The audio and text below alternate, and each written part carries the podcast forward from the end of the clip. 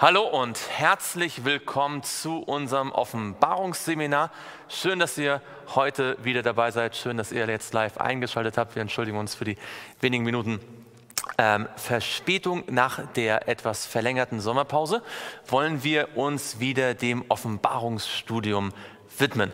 Und wir haben heute ähm, einiges vor. Eigentlich haben wir ähm, beginnen oder wir beginnen heute mit einer neuen Gemeinde. Ja, wir sind ja bei den sieben Gemeinden, den sieben Sendschreiben und äh, fünf Gemeinden haben wir studiert und wir beginnen jetzt mit der sechsten, Philadelphia. Und das wird sehr, sehr interessant werden und ich glaube auch sehr praktisch und hilfreich für unseren Glauben. Heute wollen wir uns dabei auf einen Aspekt konzentrieren, den man, glaube ich, vielleicht nicht immer so direkt vor Augen hat und der uns heute helfen soll, Jesus besser kennenzulernen. Es ist ja die Offenbarung Jesu Christi und deswegen werden wir heute auch diesem, diesem Studium Jesus ganz besonders im Mittelpunkt haben. Wir wollen zu ihm beten und bitten, dass der Heilige Geist unser Denken erfüllt und dazu wollen wir, wo es möglich ist, gemeinsam niederknien.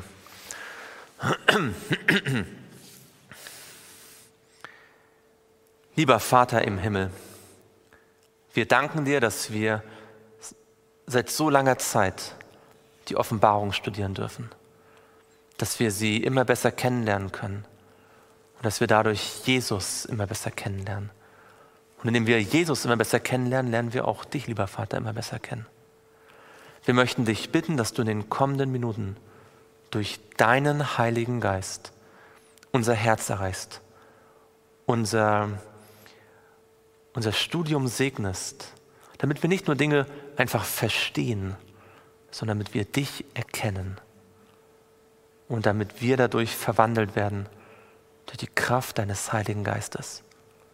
Du hast versprochen, dass dein Wort nicht leer zurückkehren wird, sondern ausführen wird, wozu du es gesandt hast. Und Herr, darum bitten wir dich. Im Namen Jesu. Amen. Wir schlagen auf Offenbarung Kapitel 3, Vers 7. Offenbarung Kapitel 3, Vers 7, der Beginn der Gemeinde Philadelphia. Wer mag mal den ersten Vers lesen? Und dem Engel der Gemeinde in Philadelphia schreibe, das sagt der Heilige, der Wahrhaftige, der den Schlüssel Davids hat, der öffnet, sodass niemand zuschließt und zuschließt, sodass niemand öffnet. Genau. Zunächst einmal wollen wir uns ganz kurz Gedanken darüber machen, an wen dieses Sendschreiben gerichtet ist. Ja? Es heißt an den Engel der Gemeinde Philadelphia. Eigentlich im Griechischen sagt man eigentlich Philadelphia, ja? Aber das ist jetzt für uns nicht ganz so entscheidend. Im Deutschen sagt man meistens Philadelphia. Eigentlich müsste man Philadelphia sagen oder Philadelphia. Ähm, das war eine Stadt, die war zu dem Zeitpunkt noch gar nicht so alt. Weiß jemand von euch zufällig, was Philadelphia heißt? Das ist eine, also es wird ja, man so ein bisschen die, die Bedeutung der Namen analysiert und bei einigen ist das vielleicht nicht ganz so klar, aber bei Philadelphia Philadelphia ist das absolut eindeutig. Weiß jemand von euch, was Philadelphia heißt? Dann erzähle ich euch die Geschichte, wie diese Stadt äh, gegründet worden ist. Da kann man es nämlich dann ganz deutlich sehen. Die Stadt ist gegründet worden im zweiten Jahrhundert vor Christus von einem König des Königreiches Pergamon. Ja, Pergamon haben wir schon gehabt, das ist auch eine Stadt in Kleinasien. Das hat ein Königreich. Ähm, und also es gibt ja hier in, der, in diesen, also einige dieser Städte sind ja sehr alt. Ja, Ephesus ist eine sehr alte Stadt gewesen, Sardes ist eine sehr alte Stadt gewesen. Ähm, und Philadelphia ist allerdings eine sehr, also für die damalige Zeit relativ junge Stadt gewesen. Erst im zweiten Jahrhundert vor Christus hat ein König, der König von Pergamon, mit Namen Attalos II., könnt ihr viel vergessen, aber der hieß so, der hat diese Stadt gegründet. Und dieser Attalos, der war sehr eng befreundet mit seinem Bruder, der sein Vorgänger gewesen ist. Also sein Bruder Eumenes war vorher König und als der gestorben ist, dieser Eumenes II., kam sein jüngerer Bruder Attalos und weil die sich schon vorher so gut verstanden haben, was ja jetzt nicht so häufig ist, ja, meistens, wenn einer auf dem Thron ist und der andere Bruder möchte auch vielleicht Politik machen, dann streiten die sich, dann gibt es Bürgerkrieg oder so. Aber die haben so gut zusammengearbeitet, deswegen hat sich dann der jüngere Bruder, der Atalos, genannt Philadelphos, Philadelphos, der, der den Bruder gern hat. Philadelphia heißt Bruderliebe. Ja, und weil dieser Atalos ähm, seinen verstorbenen Bruder so gern hatte, hat er sich dann genannt Atalos II. Philadelphos oder Philadelphos und hat dann eine Stadt gegründet, die er quasi zu Ehren seiner Freundschaft zu seinem Bruder Philadelphia genannt hat. Bruderliebe. Ja, das heißt, äh, Philadelphia, Philadelphia heißt eigentlich nichts weiter als Bruderliebe, ja, die, die Freundschaft zum Bruder und ist natürlich ein toller Name für eine Gemeinde. Ja? Und hat allerdings, also zunächst einmal der Grund, warum die Stadt so heißt, hat mit dieser Geschichte zu tun. Ähm, diese Stadt ist öfter mal von Erdbeben zerstört worden und äh, musste dann immer wieder aufgebaut werden. Aber all das nur, ist nur ein bisschen für uns Hintergrund. Ähm, sie wird ja nicht deswegen von Jesus angeschrieben, sondern weil es dort eine Gemeinde gab. Und die Gemeinde dort in Philadelphia ähm, die hat ein paar Kennzeichen gehabt, die dann, wie wir sehen werden, eine bestimmte Zeitepoche in der Christenheit relativ gegen Ende ähm, gekennzeichnet hat. Aber das werden wir die nächsten Wochen und Monate dann ein bisschen besser verstehen, wenn wir das einzeln analysieren. Fangen wir mal vorne an, also schreiben wir vielleicht noch kurz auf, nicht wahr? Philadelphia heißt Bruderliebe oder Bruderfreundschaft. Ja? Das ist so diese freundschaftliche Liebe, ähm, die da gemeint ist, Bruderliebe. Nun, wie immer ist werjenige oder wer ist derjenige, der den Brief diktiert? Wer ist das? Wer, wer spricht zur Gemeinde? Wie immer? Es ist Jesus, ganz genau. Und so haben wir gleich am Anfang auch wieder eine Selbstvorstellung. Und wir haben bisher gelernt, wenn Jesus am Anfang eines Sendschreibens sich vorstellt, dann benutzt er immer Eigenschaften, die wir aus Kapitel 1 kennen. Könnt ihr euch daran erinnern? In Kapitel 1 hatte sich Jesus offenbart, dem, dem, dem, dem Johannes auf Patmos, war ihm dort erschienen und er hatte eine ganze Reihe von Kennzeichen, ja, die sieben Sterne in der Hand und äh, das Schwert, das aus seinem Mund hervorging und die sieben Leuchter, wohin durchging, nicht wahr? Und dann hat er, wenn er jedes Mal, wenn er zu einer Gemeinde dann etwas sagt, sagt er, ich bin derjenige, der zum Beispiel die sieben Sterne in seiner rechten Hand hält. Oder ich bin derjenige, der durch die sieben Leuchter geht. Oder der die äh, Augen wie Feuerfackeln hat und so weiter. Ja? Und so gesehen, dass die Beschreibung von Jesus dann in den Sendschreiben immer wieder aufgegriffen wird. Ja, er sagt, ich bin derjenige, der sich dort offenbart hat. Nun, was ist das Erste, was Jesus über sich sagt in Vers 7? Also als erstes sagt er, er ist der Heilige. Genau. Er sagt als erstes, er ist der Heilige. Also, der Heilige. Nun, schaut mal in Offenbarung 1. In welchem Vers wird dort gesagt, dass Jesus der Heilige ist?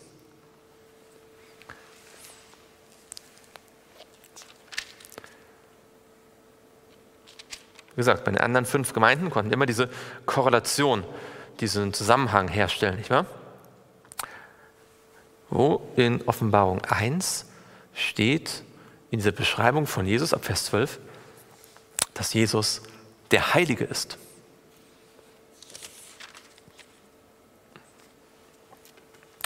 Könnt ihr da ein, Vers entdecken, wo es steht, dass er der Heilige ist?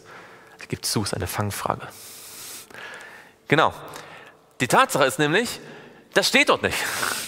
Hier wird, zum, hier wird jetzt ein, äh, interessanterweise eine Beschreibung von Jesus, ein, ein, ein Adjektiv oder ein, ein, ein Adjektiv, aber ein, ein, ja, ein Attribut von Jesus verwendet, das in Offenbarung 1 nicht explizit erwähnt wird. Ja, also natürlich passt es zu dem, was in Offenbarung 1 steht, aber es wird dort nicht erwähnt. Und das ist etwas Interessantes.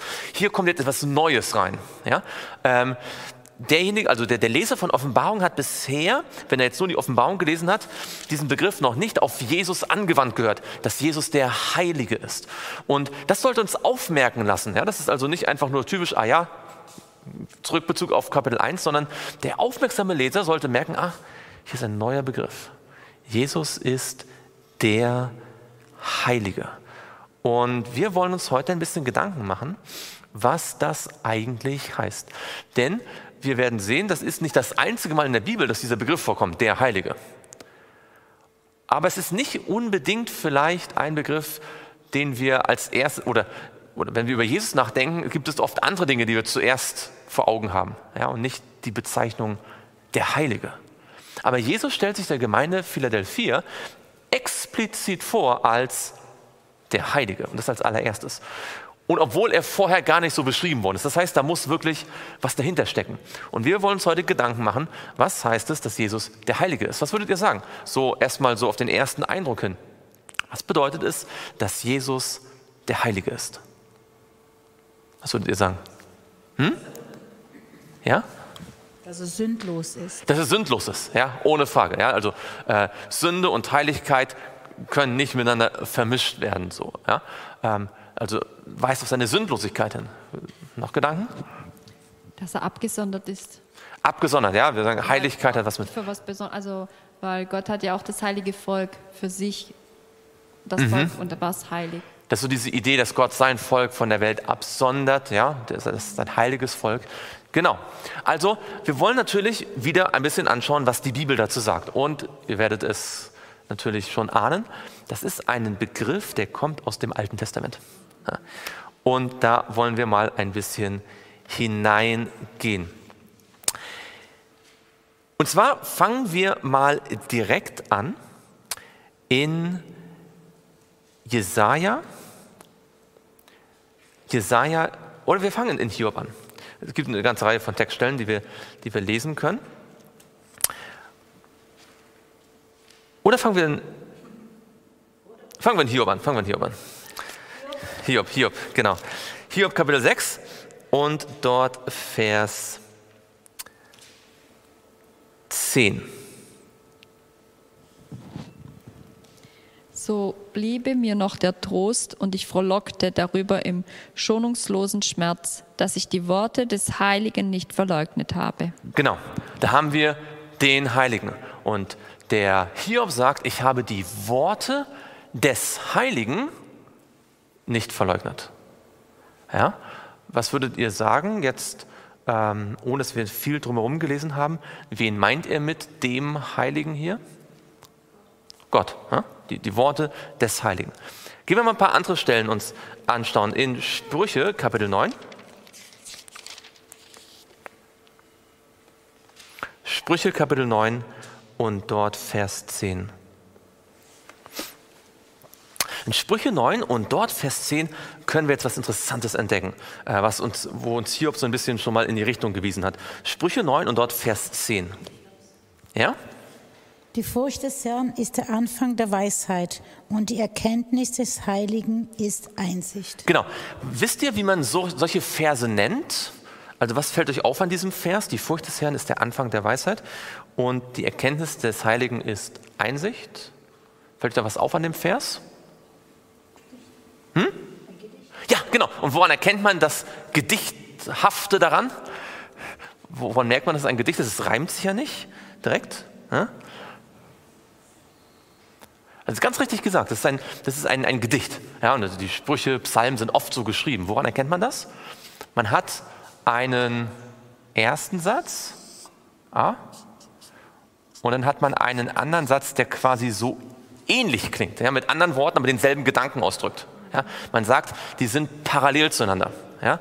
Also wie zum Beispiel, wenn ich sage, ähm, mein Name ist Christopher. Christopher werde ich genannt. Also zwei parallele Aussagen mit unterschiedlichen Worten. Ja? Oder wir studieren das letzte Buch der Bibel und wir tauchen tief in die Offenbarung hinein. Ja, da haben wir zwei völlig verschiedene Worte benutzt und trotzdem zwei parallele Aussagen. Ja, das ist so, also wenn ihr Hebräer wärt, würdet ihr sagen, wow, was für eine poetische Aussage. Ja? Ähm, das ist das, was, was wir hier haben. Und da heißt es also, die Furcht des Herrn ist der Anfang der Weisheit die Erkenntnis des Heiligen ist Einsicht. Auf der einen Seite haben wir die Furcht des Herrn und wenn dort Herr steht, wer ist dann gemeint? Gott, das ist der Name Gottes, ja. Und dann haben wir die Erkenntnis des Heiligen. Ja, da haben wir eine Parallele zwischen, zwischen dem Herr und dem Heiligen. Könnt ihr das sehen? Ganz deutlich, oder? Eine Parallele. Gut. Jetzt gehen wir zu Jesaja 5. Jesaja Kapitel 5 und dort Vers 16. Und da wird jetzt das, was wir vorher so ein bisschen angedeutet haben, jetzt ganz, ganz deutlich. Und diesen Punkt möchte ich heute so richtig betonen. Jesaja 5 und dort Vers 16.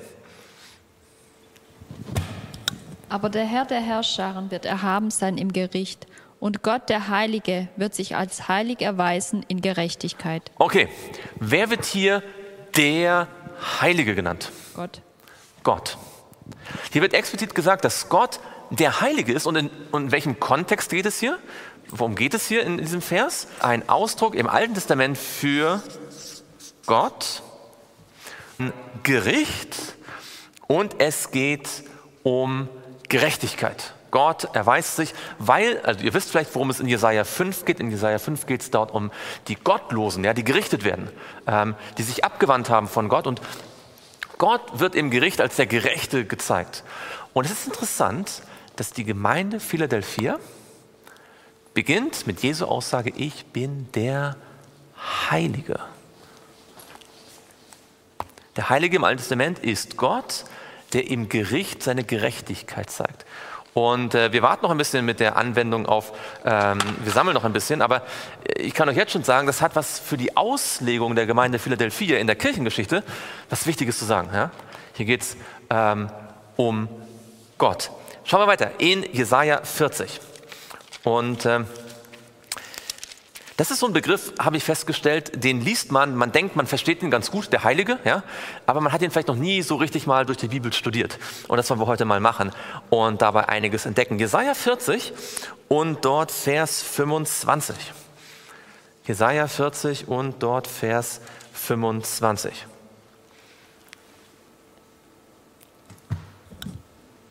Mit wem wollt ihr mich dann vergleichen, dem ich gleich sein soll, spricht der Heilige. Genau, also was sagt der Heilige über sich selbst? Er ist heilig. Ja, das stimmt, aber was sagt er über sich? Also er wird genannt, der Heilige, was sagt er über sich? Er sagt, ich bin unvergleichlich. Er ist der Unvergleichliche. Er, er, sagt, mit wem wollt ihr mich vergleichen? Gott ist, äh, und das ist einer der ganz großen Punkte in Jesaja, dass, dass, dass hier ab Kapitel 40 Jesaja deutlich machen möchte, oder Gott deutlich machen möchte, dass Gott etwas ganz anderes ist als die Götzen. Ja, die Götzen sind, die können nichts, die sind nur, nur, nur, nur so, so, so, Rollklötze, die sind, die sind völlig unfähig, aber Gott ist der Schöpfer, er ist der Erlöser. Mit wem wollt ihr mich vergleichen, sagt er. Jesus sagt in Philadelphia, ich bin der Heilige. Und das schwingt mit, mit wem wollt ihr mich vergleichen? Ist Jesus nicht auch tatsächlich buchstäblich unvergleichlich? Ha? Halten wir das auch im Hinterkopf. Jesaja 57. Ihr werdet sehen, Jesaja hat diesen Begriff, der Heilige. Das ist also, ich, ich, ich habe das selbst nicht gewusst, bis ich das heute studiert habe, dass Jesaja diesen Begriff so sehr geliebt hat. Das ist sein Begriff, werdet ihr noch sehen. Jesaja 57 und dort Vers 15.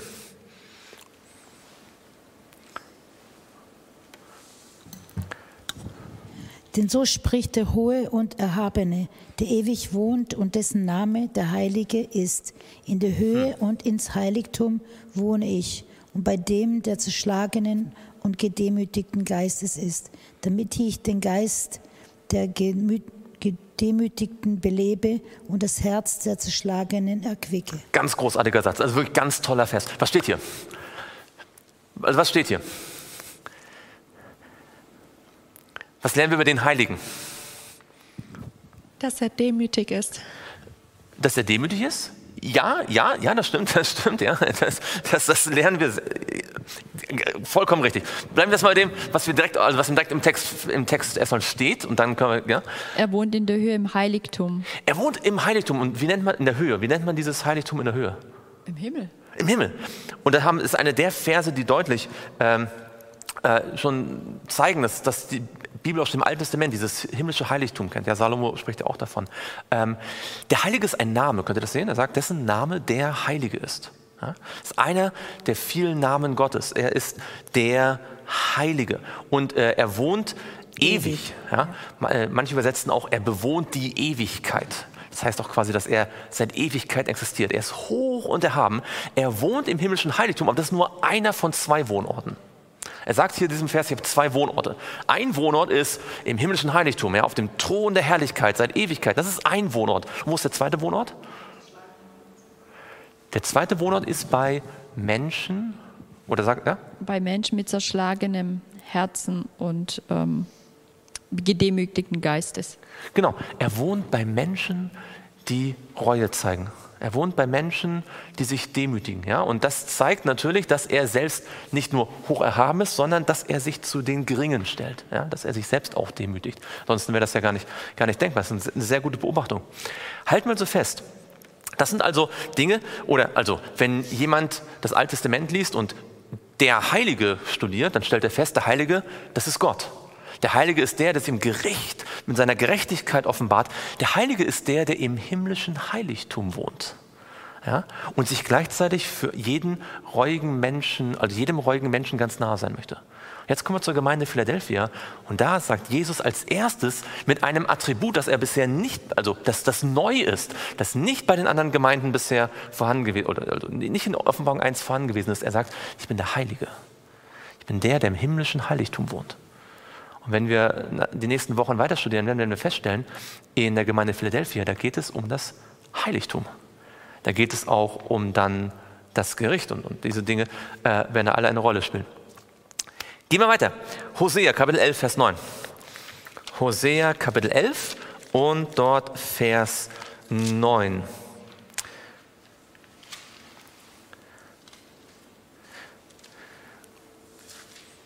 Hosea 11, Vers 9, auch ein interessanter Vers.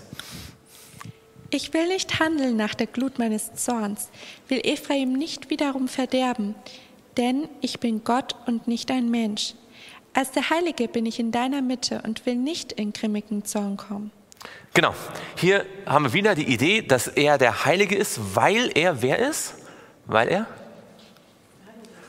Er ist der Heilige, weil er? Weil er Gott ist. Und zwar diesmal ganz explizit, weil er Gott ist und nicht ein Mensch.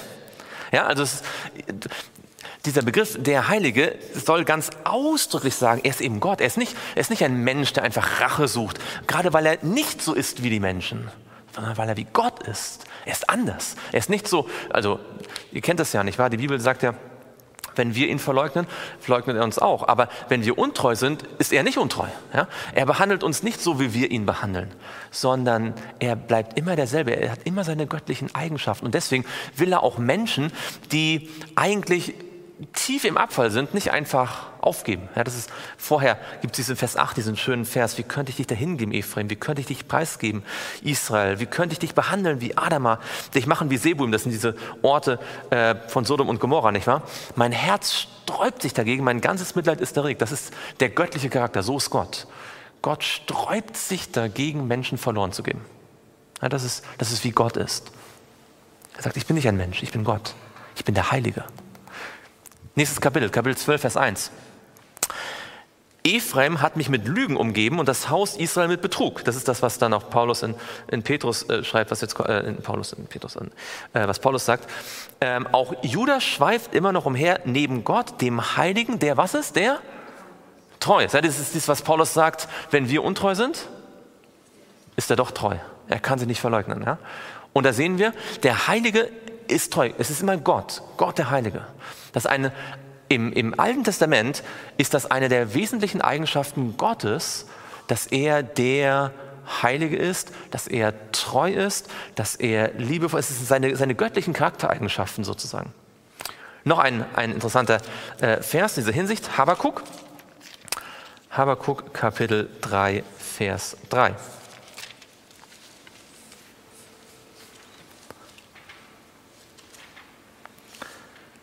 Habakuk Kapitel 3, Vers 3. Gott kommt von Theman her und der Heilige vom Berg Paran. Seine Pracht bedeckt den Himmel und die Erde ist voll von seinem Ruhm. Genau. Siehst du wieder das Gedicht? Da haben wir es wieder, oder? Gott kommt vom Theman her und der Heilige vom Berg Paran. Haben wir wieder die Parallele zwischen Gott und der Heilige. Also was wir hier ganz deutlich sehen im Alten Testament, der Begriff der Heilige ist quasi synonym für Gott. Und zwar tatsächlich in dem, also in dem Sinne, dass er gerade nicht ein Mensch ist, sondern Gott. Seine, seine Göttlichkeit in einem ganz besonderen Sinne. Hier auch dann in Bezug auf das Endgericht, nicht wahr, auf die Wiederkunft auch. Gott, dessen Herrlichkeit die ganze Erde bedeckt, äh, seine Pracht den Himmel und so weiter. Noch ein letzter Vers in dieser Hinsicht, Offenbarung, Kapitel 16 und dort Vers 5. Offenbarung 16, Vers 5. Und dann haben wir, glaube ich, einen ziemlich sicheren, ein sicheres Fundament für unsere Schlussfolgerung. Offenbarung 16 und dort Vers 5.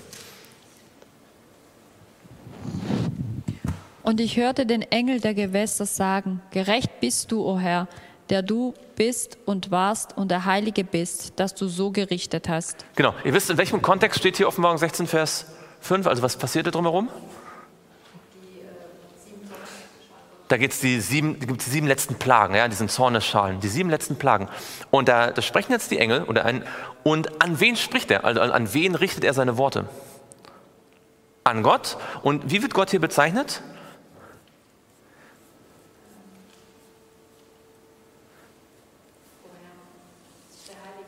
Der Heilige und, das ist interessant, auch im Licht der ganzen Offenbarung, er wird genannt der, der ist und der war. Ja, kennt ihr das? Gibt es in der Offenbarung diese Bezeichnung nochmal irgendwo? Der ist und der war? Offenbarung 1. Da heißt es, der, der ist und der war und der kommt. Und wer ist das? In Offenbarung 1. Der ist. Ist Gott der Vater, ist explizit Gott der Vater. Denn in Offenbarung 1, da gibt es einen Gruß von dem, der ist und der war und der kommt, und von den sieben Geistern, dem Heiligen Geist, und von Jesus Christus. Das heißt, es ist explizit, auch in der Offenbarung, nicht nur im Alten Testament, eine Bezeichnung eigentlich für Gott, den Vater, der Heilige. Und wenn also im Alten Testament es immer und immer wieder eine Bezeichnung für Gott ist, und zwar immer parallel mit Gott, Gott der Heilige, Gott der Heilige, Gott der Heilige. Und im, in, in der Offenbarung eine Bezeichnung für Gott den Vater ist, dann ist das eine sehr deutliche Aussage, wenn Jesus in der Gemeinde Philadelphia sagt, ich bin der Heilige. Also wenn euch jemand jemals erzählen will, Jesus wäre nicht Gott, dann erinnert ihr euch an Offenbarung 3, Vers 7, Jesus sagt, ich bin der Heilige. Allein das ist äh, schon deutlich genug. Aber jetzt lasst uns ein bisschen weiterdenken. Gottes Heiligkeit wird in der Bibel mehrmals explizit beschrieben. Es gibt Momente, in denen Propheten die Heiligkeit Gottes, also ein, ein Stück weit von der Heiligkeit Gottes wahrnehmen konnten. Ja? Schaut mal mit mir in Jesaja Kapitel 6. Das sind ganz großartige Momente in der Bibel. Jesaja 6 und dort ab Vers 3.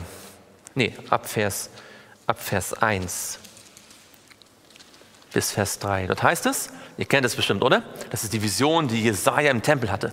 Im Todesjahr des Königs Usia sah ich den Herrn sitzen, wo? Auf einem hohen und erhabenen Thron und seine Säume erfüllten den Tempel. Seraphim standen über ihm, jeder von ihnen hatte sechs Flügel. Mit zweien bedeckten sie ihr Angesicht, mit zweien bedeckten sie ihre Füße, mit zweien flogen sie und einer rief dem anderen zu und sprach, heilig, heilig, heilig ist der Herr der Herrscher. Die ganze Erde ist erfüllt von seiner Herrlichkeit. Kennt ihr noch eine Stelle in der Bibel, wo gesagt wird, heilig, heilig, heilig dreimal heilig. Kennt ihr noch eine Stelle? In der Offenbarung, genau. Und zwar in Offenbarung 4. Und schaut mal, wie dort das Setting ist, wie dort der, also der, der, der, wie dort die Situation ist. Es heißt ja dort in Vers 8, nicht wahr? Und jedes einzelne von den vier lebendigen Wesen hatte sechs Flügel, ringsherum und inwendig waren sie voller Augen und unaufhörlich rufen sie bei Tag und bei Nacht, heilig, heilig, heilig ist der Herr, Gott der Allmächtige, der war und der ist und der kommt. Ja, da haben wir, da haben wir Gott den Vater. Und zwar wo, wisst ihr, wo er hier ist in, in Offenbarung 4? Er ist im Himmel, genau. Jetzt werden wir mal ganz kurz die beiden Stellen vergleichen. In Jesaja 6 und in Offenbarung 4, was haben die denn gemeinsam? Außer, dass in beiden Fällen es heißt, heilig, heilig, heilig. Was haben die denn gemeinsam? Wo findet das denn statt? In beiden Fällen haben wir den Thron, nicht wahr? In Offenbarung, in Jesaja 6 heißt es, dass er den, den Herrn sah auf einem erhabenen Thron, ja? In, in, in Jesaja 6, Vers 1. Und in Offenbarung äh, 4, da ist das erste, was Johannes in der Vision sieht. Er sieht zuerst einen Thron und dann auf dem Thron jemand und dann die vier lebendigen Wesen und die 24 Ältesten, alles um den Thron herum. Er sieht einen Thron. In beiden Fällen wo es heißt, heilig, heilig, heilig, wird Gott auf seinem Thron gezeigt. Was können wir noch sagen? Was ist noch parallel? Wo befindet sich dieser Thron? Im Himmel, ja. In gewisser Weise, ja. In Jesaja 6 befindet er sich in gewisser Weise vielleicht auch im Himmel, aber nicht so direkt vielleicht, aber er befindet sich an einer ganz wichtigen Stelle. Im Tempel, oder? Jesaja 6 ist eine Vision im Tempel. Hier hat man eher den Eindruck, dass es noch der irdische Tempel ist in Jesaja 6, nicht wahr? Der, der, der fast zu groß, der, der viel zu klein ist für die, für, für die Herrlichkeit Gottes. Ja, sie, seine, wie heißt es hier, seine, seine Säume erfüllen den Tempel. Ja? Eine Vision im Heiligtum und Offenbarung 4 ist eine Vision wo? In Offenbarung 4 haben wir eine Vision des himmlischen Tempels. Ja? Das heißt, wir haben einen Thron und wir haben einen Tempel. Ist euch das mal aufgefallen, dass an den beiden Stellen, wo Gott äh, Jesaja, äh, Psalm, Entschuldigung, Psalm 89. Dort wollen wir etwas Interessantes kennenlernen. Psalm 89.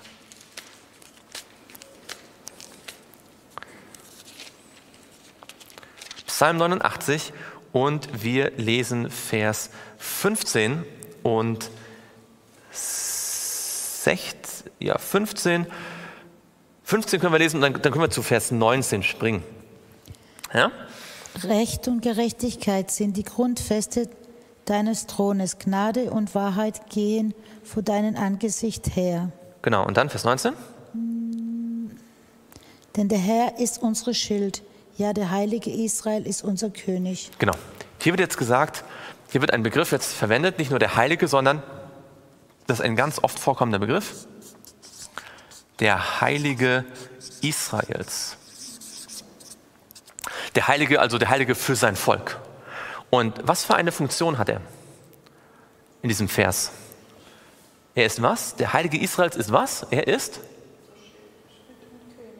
ja, ist auch ein Schild, genau. Also der Herr ist unser Schild. Aber dieser Begriff, der Heilige Israels, wird genau, der Heilige Israels ist unser König. Und wo sitzt ein König?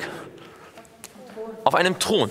Er ist der Heilige Israels. Und wenn man Gott, der Heilige, also der Heilige, ja, und wenn man Gott auf dem Thron sieht, dann singen die Engel über ihren König, heilig, heilig, heilig.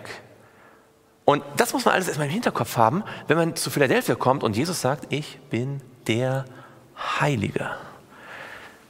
Ich bin der König Israels, der auf einem Thron sitzt, im Tempel denn wir werden sehen, bei Philadelphia geht es, dann das kommen die nächsten Wochen, nicht wahr, mit dem, mit, dem, mit, dem, mit dem Schlüssel Davids und mit der Tür, die aufgeht und die Tür, die geschlossen wird und mit der ersten Abteilung des Heiligtums und der zweiten Abteilung des Heiligtums. Wisst, ihr wisst ja, ich meine, ich muss euch das ja nicht äh, erst, erst beibringen, ihr wisst es ja.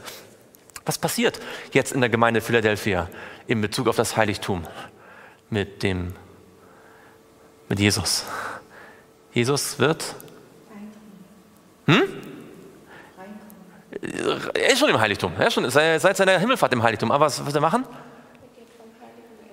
Er wird zum Heiligen ins Allerheiligsten gehen. Und was wird dort mit ihm gehen? Sein Thron. Ja? Der, Thron also der Thron Gottes selbst, der Thron vom Vater auch, wird sich von dem Heiligen ins Allerheiligsten be bewegen. Ja? Im himmlischen Heiligtum. Das heißt, wir lesen Philadelphia, dort steht, ich bin der Heilige. Und was wir meisten machen, wir sagen, aha, naja, das ist Jesus weiter. Ha?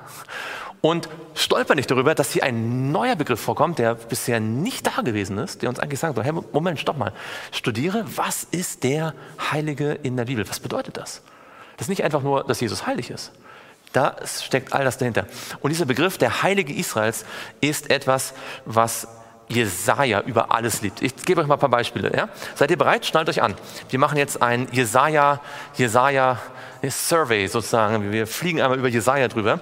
Und äh, ihr sagt, wenn ihr überzeugt seid, dass Jesaja den Begriff der Heilige Israels mag, okay? Jesaja 1, Vers 4 aus Zeitgründen lese ich einfach dann, dann schnell selbst. Ja? Jesaja 1, Vers 4. Wehe der sündigen Nation, dem schuldbeladenen Volk, Same der Übeltäter, verderbte Kinder, sie haben den Herrn verlassen, haben den Heiligen Israels gelästert, haben sich abgewandt. Ja, also da sehen wir es parallel. Der Heilige Israels ist der Herr. Ja, sie haben den Heiligen Israels gelästert. Okay, wir springen zu Jesaja 10 und dort Vers 20. Jesaja 10, Vers 20. Und dort lesen wir, und es wird geschehen, an jenem Tag wird der Überrest Israels und das, was vom Haus Jakobs entkommen ist, sich nicht mehr auf den stützen, der ihn schlägt, sondern er wird sich in Wahrheit auf den Herrn verlassen, auf den Heiligen Israels. Ja, der Herr. Okay, jetzt Jesaja 12. Gleiche, nächste Seite, Jesaja 12, Vers 6. Das ist diese, dieses wunderbare Lied der Erlösten, wenn Gott durch Jesus ähm, die Menschen zu sich zieht und erlöst. In Vers 6 heißt es, jauchze und rühme, die du in Zion wohnst, denn der Heilige Israels ist groß in deiner Mitte. Ja, Im Vers davor geht es um den Herrn. Singt dem Herrn, denn er hat Herrliches getan. Kapitel 17, Jesaja 17, Vers 7. Es gibt keinen anderen, ähm, der diesen Begriff eigentlich so richtig verwendet wie Jesaja. Das ist, das ist sein Begriff. Jesaja 17 und dort Vers 7. Jesaja 17, Vers 7. An jenem Tag wird der Mensch auf den schauen, der ihn gemacht hat, und seine Augen werden auf den Heiligen Israels blicken. Wie wird der Heilige Israels hier beschrieben? Was, welcher besondere Aspekt wird noch herausgeholt? Er ist der ist der Schöpfer. Ja? Also wir haben schon, er ist, er ist der König Israels, er sitzt auf dem Thron, er ist im himmlischen Heiligtum. Er ist der Schöpfer auch. Ja? ist der Heilige Israels. Dann Jesaja 29, Vers 19. Also Jesaja 29 und dort Vers 19. Und die Elenden werden wieder Freude am Herrn haben und die Armen unter den Menschen werden frohlocken über den Heiligen Israels. Ja, ihr seht, das ist der Herr, Heilige Israels. Noch ein äh, Im gleichen Kapitel, Vers 23, Vers 23, denn wenn er, wenn seine Kinder das Werk meiner Hände in ihrer Mitte sehen, so werden sie meinen Namen heiligen, sie werden den Heiligen, Jakobs, diesmal nicht der Heilige Israel, der Heilige Jakobs, gibt eine kleine Variation, ja, Heiligen und den Gott Israels fürchten. Ja? Also hier haben wir nicht den Heiligen Israels, sondern wir haben den Heiligen Jakobs und den Gott Israels. Das ist einfach nur ein bisschen mit den, mit den Begriffen umhergespielt. Immer dasselbe. Jesaja 30, ähm, ab Vers 10. 30 Vers 10. Die zu den Sehern sagen, ihr sollt nicht sehen und zu den Schauenden schaut uns nicht das Richtige, sondern sagt uns angenehme Dinge und schaut uns Täuschung. Verlasst den Weg, biegt ab von dem Pfad, lasst uns mit dem Heiligen Israels in Ruhe. Ersten Israeliten, die sagen, wir wollen mit Gott nichts zu tun haben. Ja? Dann Vers 12. Darum so spricht der Heilige Israels, weil ihr dieses Wort verwerft und euch auf Gewalttätigkeit und auf Verdrehung verlasst und euch darauf stützt und so weiter. Schaut mal zu Vers 15. Denn so spricht Gott, der Herr, der Heilige Israels. Durch Umkehr und Ruhe könntet ihr gerettet werden, im Stille sein und im Vertrauen. Lege eure Stärke, aber ihr habt nicht gewollt. Und dann, wir springen ein bisschen in die 40er, okay? Jetzt wird es richtig interessant. Jesaja 41. Jesaja 41 ab Vers, oder Vers 14. Jesaja 41, Vers 14. Jetzt kommen einige Begriffe, die werdet, also Verse, wo ihr sagen werdet, hey, den kenne ich doch. Ja? Jesaja 41, 14. So fürchte dich nicht, du Würmlein Jakob, du Häuflein Israel, denn ich helfe dir, spricht der Herr, und dein Erlöser ist der Heilige Israels. Also wir haben nicht nur den Heiligen als den Schöpfer, sondern er ist auch der, er ist der Heilige Israel, er ist der Erlöser. Er ist der Schöpfer, er ist der Erlöser, der Heilige Israels. Vers, Kapitel 3, äh, Vers 16. Vers 16, du wirst sie worfen und der Wind wird sie davontragen und der Sturmwind wird sie zerstreuen. Du aber wirst fröhlich sein in dem Herrn und dich des heiligen Israels rühmen. Kapitel 43, Vers 3. Den kennt ihr auch bestimmt, oder? Vers, Kapitel 43, Vers 3. Denn ich bin der Herr, dein Gott, der Heilige Israels, dein Retter, dein Erlöser, dein Retter. Ich habe Ägypten hingegeben als Lösegeld für dich, Kusch und Saba an deiner Stelle. Das sind ganz berühmte Stellen über die Erlösung, ja, wo die Erlösung in Jesus schon vorhergesagt wird. Vers 14. Vers 14. So spricht der Herr, euer Erlöser, der Heilige Israels.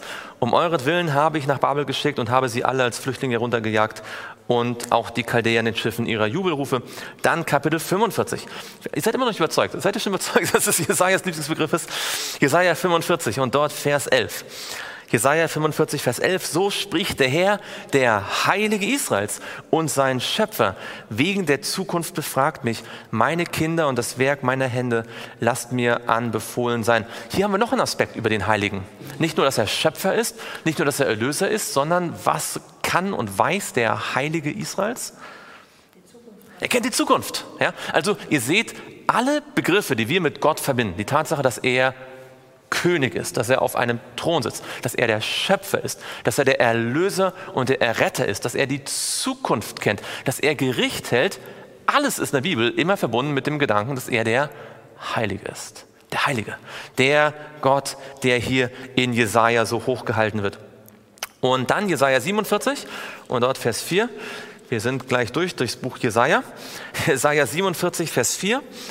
Unser Erlöser, sein Name ist Herr der Herrscher, der Heilige Israels. 48, Vers 17. Jesaja 48, Vers 17. Ähm, so spricht der Herr, dein Erlöser, der Heilige Israels. Ihr werdet das jetzt nie wieder überlesen. Ihr werdet jedes Mal sagen, ach, der Heilige, ja, da haben wir es. Dieser Begriff, der Heilige Israels. Dein Erlöser, der Heilige Israels, ich bin der Herr, dein Gott, der dich lehrt, was dir nützlich ist, der dich leitet auf dem Weg, den du gehen solltest. Wisst ihr was? Wenn wir zu Philadelphia kommen und aufschlagen und da steht, Jesus sagt, ich bin der Heilige, da sollten wir eigentlich in dem Moment uns an all diese Jesaja-Verse erinnern.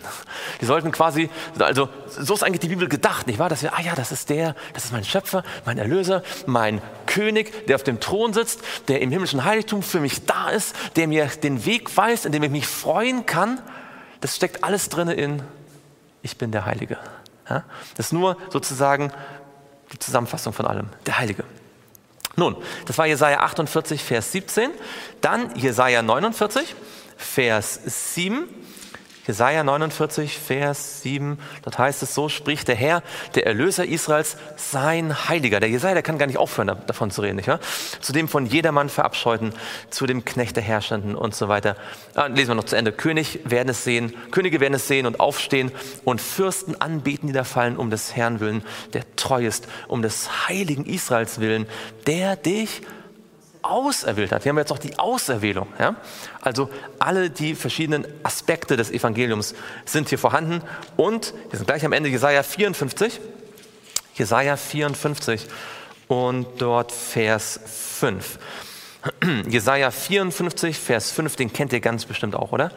Denn dein Schöpfer ist dein Ehemann, Herr der Herrscher ist sein Name und dein Erlöser ist der Heilige Israels. Er wird Gott der ganzen Erde genannt.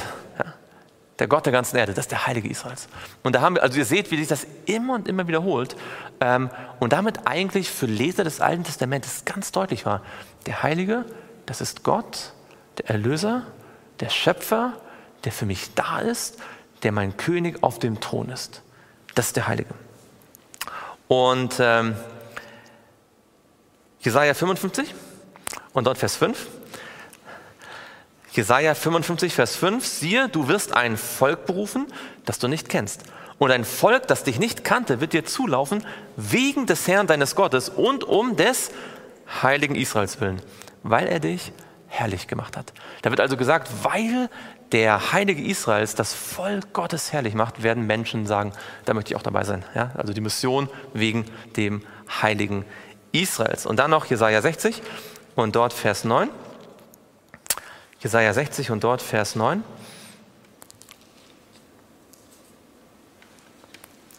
Jesaja 60, Vers 9. Ja, auf mich warten die Inseln und die Tarsis-Schiffe kommen zuerst, um deine Söhne aus der Ferne herzubringen, samt ihrem Silber und Gold für den Namen des Herrn deines Gottes und für den Heiligen Israels, weil er dich herrlich gemacht hat. Letzter Vers hier in Jesaja, Jesaja 60, Vers 14. Das ist auch interessant. Jesaja 60, Vers 14. Und tief gebückt werden die Söhne deiner Unterdrücker zu dir kommen und alle, die dich geschmäht haben, werden sich zu deinen Fußsohlen niederwerfen, jetzt kommt's, und dich Stadt des Herrn nennen, Zion des Heiligen Israels. Sogar die Stadt Jerusalem soll nach dem Begriff der Heilige genannt werden. Es soll das Zion des Heiligen Israels genannt werden, soll sein Name sein. Ne? Also könnt ihr sehen, dass der Jesaja irgendwie mit diesem Begriff der Heilige äh, etwas zu tun hatte. Das zieht sich durch das gesamte Buch. Ich weiß gar nicht, also warum es nur bei ihm ist. Ja. Es ist fast der einzige. Es gibt noch so zwei, drei Belege mal bei Jeremia und bei, bei äh, einmal in Hesekiel noch, aber der Begriff der Heilige Israels. Ja, ähm, also der Heilige kommt ganz oft vor, ja, in verschiedenen Kontexten, aber Jesaja prägt noch diesen Begriff der Heilige für sein Volk. Ja. Gott, der sein Volk erschafft, sein Volk errettet, der sein Volk führt, der sein Volk tröstet, der seinem Volk Freude bereitet, der sein Volk herrlich macht. Ja. Und ähm, Jesus sagt, ich bin der Heilige. Also jemand, der auch für ein bestimmtes Volk da sein möchte. Ja? Und dann ist natürlich die Frage, wer ist das Israel in der Gemeinde Philadelphia? Ja, wer, er, wenn er der Heilige Israels ist, ja, wer, wer, wer ist denn als Israel äh, dann gegen Ende der Kirchengeschichte? Das werden wir die nächsten Male ja dann ausführlich anschauen. Aber eine Stelle müssen wir zum Ende noch lesen, äh, und zwar in 2. König 19. Und da wird deutlich, mit was für, also was für eine tiefe Bedeutung dieser Begriff der Heilige im Alten Testament gehabt hat. Zweite Könige, Kapitel 19. 19 und dort ab Vers 20. Das ist die Geschichte. Ähm, ich freue mich immer wieder, wenn ich über sie sprechen kann. Die Geschichte von Sanherib, dem König Assyriens, der ähm, Jerusalem hier äh, angreifen lässt durch seine Feldherren und ähm, kennt wahrscheinlich die Geschichte. Ähm, Jesaja und Hiskia zu Gott beten. Und dann kommt folgende Antwort von Jesaja an Hiskia über die Worte, diese Schmähworte, die Sanherib ausgesprochen hat. Wer, wer, mag mal lesen? Ab Vers 20, 2. Könige 19, ab Vers 20. Da sandte Jesaja den Sohn des Amos mhm. zu Hiskia und ließ ihn sagen: So spricht der Herr, der Gott Israels was du wegen Sanheribis, des Königs von Assyrien, zu mir gebeten hast, das habe ich gehört. Dies ist das Wort, das der Herr gegen ihn geredet hat. Er verachtet dich. Es, es verachtet dich, genau. Es verspottet über dich die Jungfrau, die Tochter Zion, die Tochter Jerusalems, schüttet das Haupt über dich. Wenn, wen hast du verhöhnt und gelästert? Und gegen wen hast du deine Stimme erhoben und deine Augen stolz emporgerichtet? Gegen den Heiligen Israels. Genau. Da kommt der Sanherib, der König von Assyrien, und lästert Gott. Ja, und, und, und, und sagt nicht mal, wo, wo, glaubt ihr wirklich, dass euer Gott euch retten kann? Ja, alle anderen Götter haben auch nichts tun können. Ich habe alle Städte eingenommen, alle Länder eingenommen. Das ist alles jetzt assyrisch. Ja? Und jetzt seid ihr so hier die Letzten. Ja? Äh, und ihr wollt euch auf euren Gott verlassen. Ja? Was, ja, glaubt doch nicht wirklich, dass euer Gott euch helfen kann. Ja? Und dann kommt hier der Jesaja und bringt dem Hiskia die Botschaft. Schau mal, was Gott sagt. Zu dem Sanherib, wen hast du gelästert? Weißt du überhaupt, wen du, gegen wen du gelästert hast? Weißt du, wer das ist, der hier Gott ist? Es ist der Heilige Israels. Und ihr kennt, wie die Geschichte ausgeht, nicht ja? Der Heilige Israels, der verteidigt sich. Oder verteidigt sein Volk, besser gesagt, ja? Äh, am Ende sterben 185.000 Assyrer, weil ein Engel des Herrn durchgeht.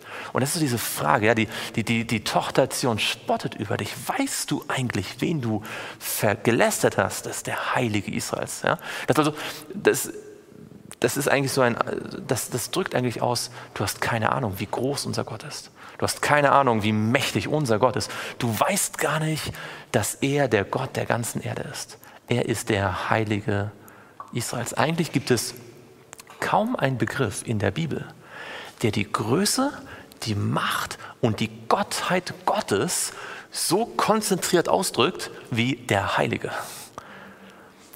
Und wenn die Gemeinde Philadelphia beginnt mit der Tatsache, dass Jesus sagt, ich bin der Heilige, dann sollten wir ein paar Schritte zurück machen und sagen, wow, Jesus ist all das für uns und zwar am Ende der Zeit in der vorletzten Gemeinde.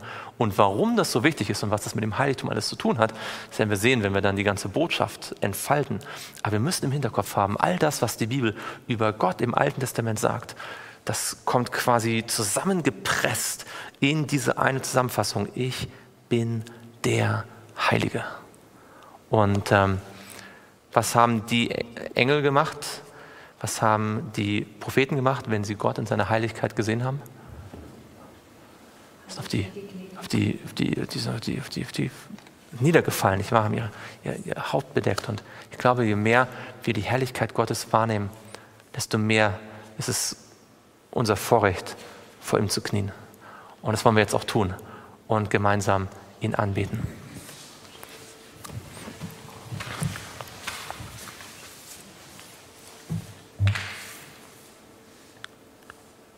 Lieber Vater im Himmel, Herr, wir haben ein bisschen, einen kleinen Einblick heute uns, uns genommen, einen Einblick bekommen, was es bedeutet, dass du der Heilige bist. Und was für eine gewaltige Botschaft sich dahinter verbirgt, wenn auch Jesus der Heilige genannt wird. Herr, wir möchten dich bitten von ganzem Herzen, dass du uns vergibst, wo wir in unserem Leben deine Heiligkeit aus den Augen verloren haben. Deine Kraft zu retten, deine Kraft zu erlösen, neu zu schaffen und uns zu führen. Herr, wir möchten dich bitten von ganzem Herzen, dass du uns mit deinem Heiligen Geist erfüllst und dass du uns bewusst machst, dass du unser Gott bist. Herr, du sollst unser Gott sein, wir wollen deine Kinder sein.